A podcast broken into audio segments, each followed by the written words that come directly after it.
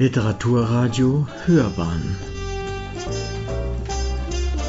Abseits vom Mainstream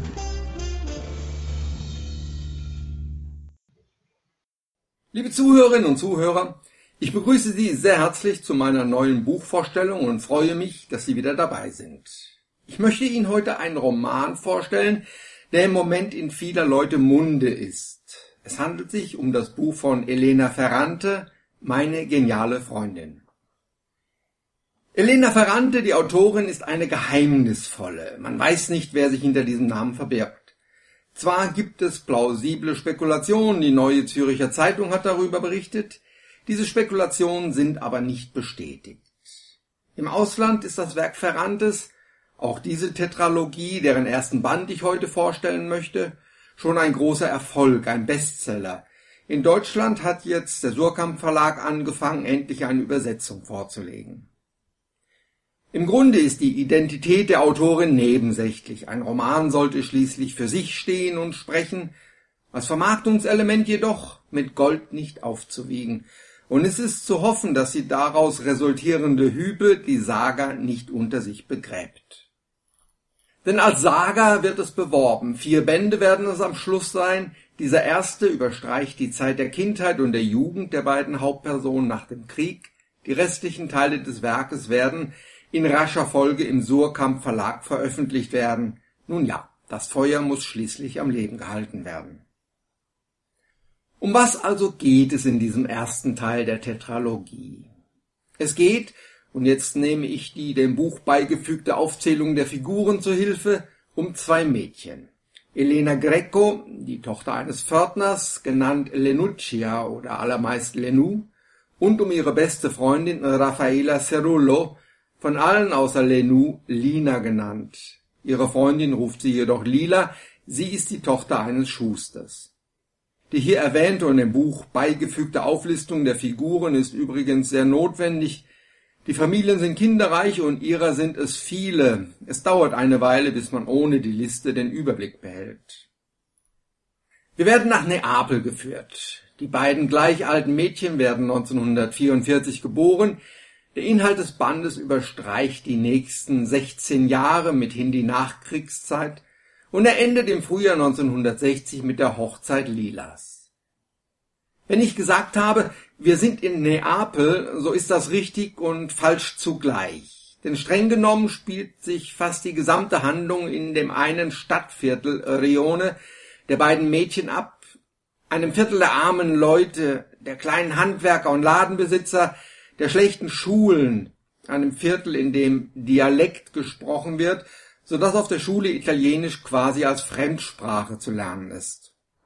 Die Umgangssprache Sie ist äh, deftig und grob, wenn man es nett formulieren will.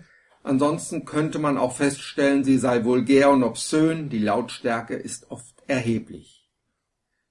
Für die Bewohner des Viertels ist Aggressivität normal. Es wird schnell zugeschlagen, auch in der Familie. Konflikte und Meinungsverschiedenheiten durch Diskussionen auszutragen, das haben die Menschen hier nicht gelernt. Hier ist man schnell gekränkt oder gar beleidigt, braust auf, schreit aufeinander ein und geht gern und schnell zu Schlägen über. Wir wussten mit unseren fast 13 Jahren nichts von Institutionen, Gesetzen, Justiz. Wir wiederholten und gegebenenfalls mit Nachdruck das, was wir seit frühester Kindheit um uns herum gehört und gesehen hatten. Stellte man Gerechtigkeit denn nicht mit Prügeln her? Es gibt auch Wohlhabende in dem Viertel, Männer, die Geld verleihen und die Zinsen dafür nehmen, Männer, die einem ihre Hilfe anbieten und vor denen man sich in Acht nehmen muss, Männer, die im Ruf stehen, der Camorra anzugehören. Die Geschichte der beiden Mädchen wird aus der Rückschau der Jetztzeit, aus der Erinnerung also erzählt. Lenou will festhalten, was sie über Lila weiß, damit nicht auch noch das verloren geht, denn Lila ist verschwunden, spurlos, wie sie von Lilas Sohn Rino erfährt. Und spurlos heißt bei Lila spurlos. In ihrer Wohnung ist nichts mehr von ihr aufzufinden, nichts mehr, was an sie erinnert. Selbst aus den Fotos hat sie ihr Gesicht herausgeschnitten. Und so beschließt Lenou, alles niederzuschreiben, was sie noch von Lila weiß, und wir erfahren die Geschichte der Menschen im Rione Aus Lenus Sicht, sie ist die Ich-Erzählerin des Buches. Die beiden Mädchen lernen sich in der Grundschule kennen und freunden sich an. Intelligent sind sie beide, das zeigt sich schnell, aber Lila ist die geborene Anführerin. Sie ist frech und unerschrocken, konsequent und diszipliniert, sie scheut sich nicht, Regeln zu brechen und ihren eigenen Kopf durchzusetzen. In ihrem Gefolge ist Lenu, die Lila in allem nacheifert, was diese macht und vorschlägt. Nach der Grundschule trennen sich ihre Wege, es war damals nicht üblich, dass Kinder, Mädchen zumal mehr lernten als unbedingt notwendig. Wichtiger war es, dass ein schmaler Verdienst mehr in die Familien kam, um den Alltag etwas besser durchstehen zu können. Trotzdem schafft es Lenou, auf die Mittelschule zu gehen und später sogar, weil sich ihre Lehrerin so für sie einsetzt und auch Kosten übernimmt, aufs Gymnasium.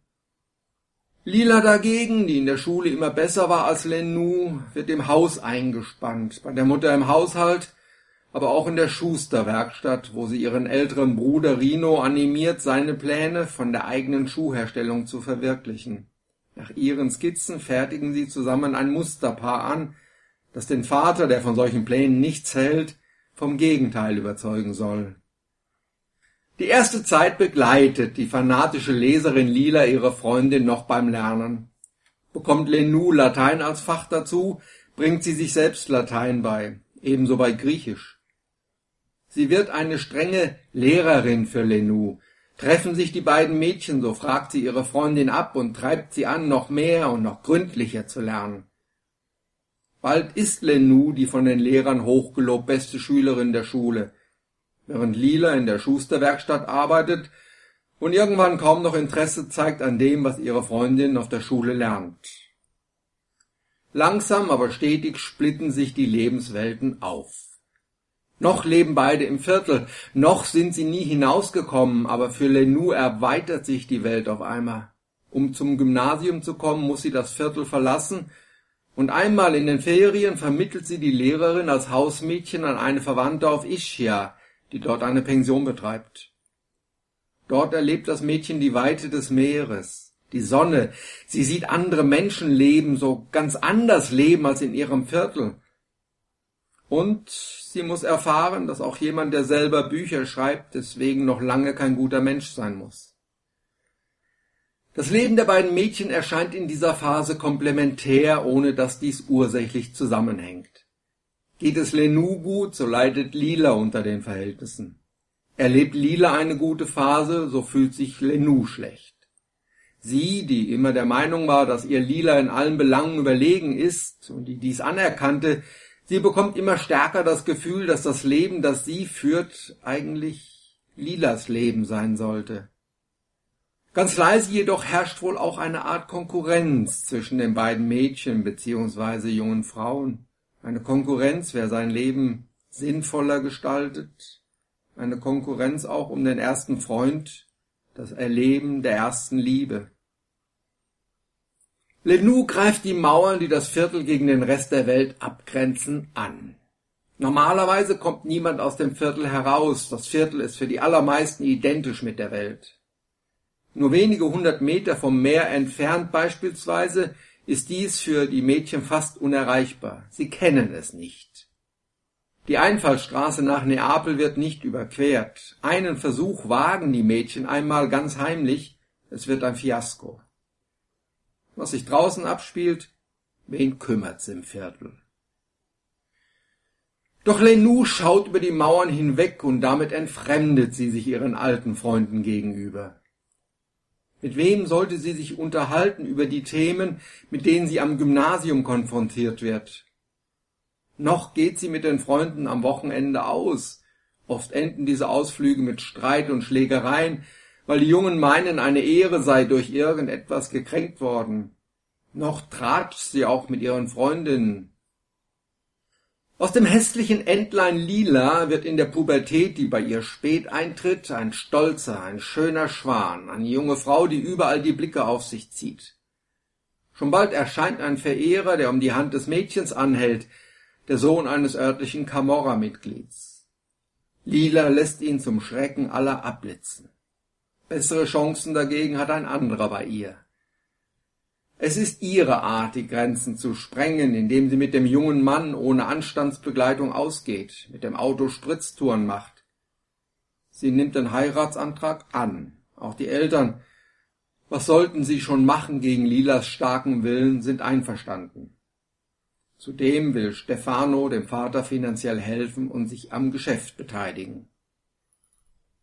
Mit der Beschreibung der Hochzeitsfeierlichkeiten im März 1960 endet dann dieser erste Teil der Tetralogie völlig stilecht mit einem Cliffhanger. Meine geniale Freundin ist zweierlei. Zum einen eine wunderschön erzählte Geschichte einer Freundschaft zwischen zwei Mädchen, die langsam erwachsen wären, deren Beziehung durch Krisen geht, die Konkurrenz erfährt, die sich aber immer wieder bewährt. Liebst du denn Stefano? Sie sagte ernst, sehr. Mehr als deine Eltern, mehr als deinen Bruder Rino? Mehr als alle anderen, aber nicht mehr als dich. Das bekommt Lenou als Antwort auf ihre Frage, ob Lila ihrem Bräutigam denn wirklich liebt. Dabei sind die beiden Mädchen vom Charakter und vom Temperament her unterschiedlich. Nicht umsonst gilt Lila im Viertel als die Böse, während Lenou die Liebe ist. Parallel zu dieser Geschichte einer Seelenfreundschaft stellt Ferrante das Alltagsleben in diesem Milieu der einfachen und armen Leute dar. Es war Nachkriegszeit, es herrschte anfangs Mangel an Geld und Arbeit, eigentlich an allem Materiellem. Es dauerte ein wenig, bis sich leise Aufbruchstimmung zeigte, bis neue Geschäfte aufgemacht oder auch alte erweitert wurden. Nicht jedes Unternehmen war erfolgreich, es hing wohl auch davon ab, wie man sich mit bestimmten Leuten im Viertel stellte. Man schaute nach vorne. Ein Früher gab es nicht. Alles, was in der Vergangenheit war, wurde ausgeblendet. So wussten die Kinder nichts vom Faschismus oder von Mussolini. Hörten die Mädchen diese Begriffe und Namen, mussten sie fragen, was damit gemeint war. Allenfalls wurde leise geflüstert oder getuschelt, dass dieser oder jener damals man redete nicht drüber, was war. Die Kindheit war früh zu Ende, spätestens mit Ende der Grundschule. Dass ein Kind noch länger auf die Schule ging, war in diesem Viertel die große Ausnahme. Einen wirklichen Grund, noch mehr zu wissen, konnte niemand benennen. Lenou ahnte um diese Ausnahme, die sie darstellte. Es ist beeindruckend, mit welcher Disziplin sie bis tief in die Nacht hinein lernte, um in der Schule gute Noten zu bekommen. Lila dagegen fiel das Lernen leichter. Ihr flog alles einfach zu. Mit ihrer armseligen Kleidung, ihrem vulgären Dialekt, ihrer unverhohlenen Aggressivität waren die Menschen des Viertels außerhalb ihres Bereichs sofort Außenseiter. Sie fielen auf, meist endeten diese Ausflüge, die als Jugendliche unternommen wurden, im Streit oder gar mit Prügeleien.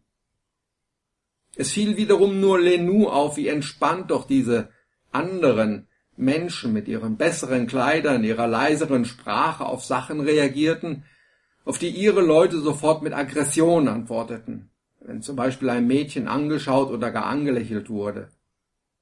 Lenou dagegen hatte diese Art des Umgangs schon damals in Ischia kennengelernt und sich wohl dabei gefühlt.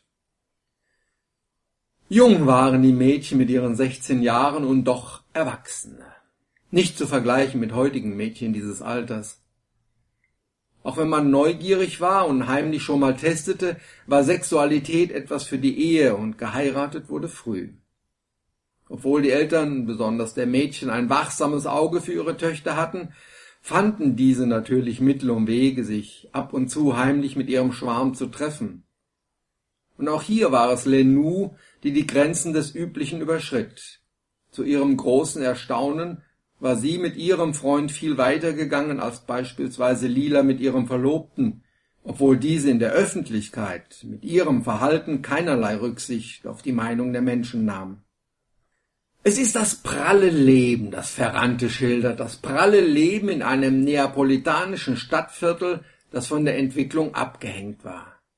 Ein Leben voller Menschen, von denen ich hier nur einen kleinen Bruchteil erwähnt habe, es sind sympathische und unsympathische Figuren, die arroganten Solara-Brüder beispielsweise, die aus lauter Liebeskummer verrückt gewordene Melina, die Sippe der Caraccis, die den örtlichen Lebensmittelladen führen, Nino Saratore, der Sohn des Zugschaffners und Dichter Donato Saratore, die Lehrerin Maestra Oliviero und natürlich die Eltern und Geschwister von Lenou und Lila und die Schulkameraden, die Kameradinnen und, und, und. Das pralle Leben, das ohne Aufhebens geschildert wird, und dann auf einmal, auf einmal überfällt einen der Text mit einer Passage, die schier den Atem nimmt, die in ihrer unheimlichen Klarheit diese oder jene Situation oder Gegebenheit analysiert und aufdröselt. Dies können Ausführungen sein, wie alles, was ein paar Jahre früher politisch geschehen war, im Gedächtnis der Menschen ausgeblendet und verdrängt wurde, aber genauso eindringlich und präzise beschreibt Ferrante durch Lenou, was in den Mädchen vorgeht, wie diese ihre konkrete Situation sieht. Lila war dort geblieben, deutlich an diese Welt gefesselt, aus der sie das Beste herausgeholt zu haben glaubte. Und das Beste war dieser junge Mann, diese Heirat, dieses Fest, das Spiel mit den Schuhen für Rino und ihren Vater. Nichts, was mit meinem Weg eines fleißigen Schulmädchens zu tun gehabt hätte. Ich fühlte mich Mutterseelen allein. Analysiert sie auf der Hochzeitsfeier und fasst mit diesen wenigen Worten Lilas Schicksal glasklar zusammen und sieht ihr eigenes Schicksal so.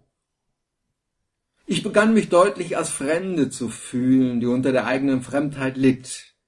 Ich ging seit nunmehr sechs Jahren einen Weg, über den sie überhaupt nichts wussten, den ich jedoch so hervorragend meisterte, dass ich die Beste war. Was ich in der Schule war, musste ich hier beiseite lassen. Die Geschichte ist aus der Sicht der Erzählerin Lenou dargestellt. Alles, was Lila betrifft, sind Aussagen von Lenou wie Lila selbst ihre Situation sah oder gesehen hat, dieses Verbauen einer jeglichen Zukunft, indem man ihr den weiteren Schulbesuch untersagte, wir können es ahnen, aber wir wissen, wir erfahren es nicht. Anscheinend hat sie mit der ihr eigenen Konsequenz und Gradlinigkeit irgendwann akzeptiert, dass ihr der Weg, den die Freundin geht, nicht offen steht. Eine Weile hatte sie sich noch an Lenou orientiert, indem sie für sich das lernte, was auch Lenou in der Schule lernen musste, hatte sich eingeredet, trotz aller Widerstände auf die Mittelschule gehen zu können. Hat sie danach resigniert? Oder hat sie eher ein Substitut gesucht? Ich glaube fast letzteres, und dies sogar zweifach. Zum einen macht sie ihre Freundin Lenou zu ihrer Stellvertreterin. Du musst die Beste von uns werden, von den Jungen und von den Mädchen wird Lenou beschworen. Zum anderen unterstützt Lila ihren Bruder Rino gegen den Vater, der die Pläne seines Sohnes zur Erweiterung der Schusterei vehement ablehnt. In dieses Vorhaben des Bruders setzt sie all ihre Energie und letztlich, wenn auch auf eine Art und Weise, die sicher nicht geplant war, sollte sie ihr Ziel erreichen. So ist meine geniale Freundin sowohl das ergreifende Porträt zweier außergewöhnlicher Mädchen, einer ebensolchen Freundschaft, und zugleich ist es ein Sittenbild des armen, bildungsfernen Neapels. Ein Blick zurück in eine vergangene Zeit, die von der Verleugnung des Früher und vom Aufbruch nach vorne geprägt ist. Genau das ist die Kunst, das Große im Kleinen abzubilden. Dies alles in einer Sprache, die unspektakulär, aber nicht trivial ist, die den Inhalt des Gesagten über die Form stellt, die schlicht ist und unangestrengt, die das Gefühl vermittelt, hier würde einem einfach etwas erzählt, die so ist, wie Lenou Lilas Schreibstil beschreibt. Ihr Schreiben ist so lebendig, wie es Sprechen ist. Lila konnte schriftlich reden. Beim Lesen sah und hörte ich sie. Sie hatte die lebendige Ordnung, die nach meiner Vorstellung der Rede innen wohnen müsste. Möglicherweise, Prognosen, die die Zukunft betreffen, sind ja immer etwas unsicher, möglicherweise also haben wir mit Ferrantes Tetralogie tatsächlich ein Werk vor uns, das auch unsere schnelllebige Zeit, in der die allermeisten Romane nach wenigen Monaten aus dem Gedächtnis schwinden, überdauert. Die folgenden drei Bände werden es erweisen, ob hier etwas Bleibendes geschaffen worden ist. Der Anfang jedenfalls ist gemacht. Sie hörten Gerhard Luhofer vom Literaturblog Ausgelesen mit einer Buchbesprechung des Romans Meine geniale Freundin der italienischen Autorin Elena Ferrante.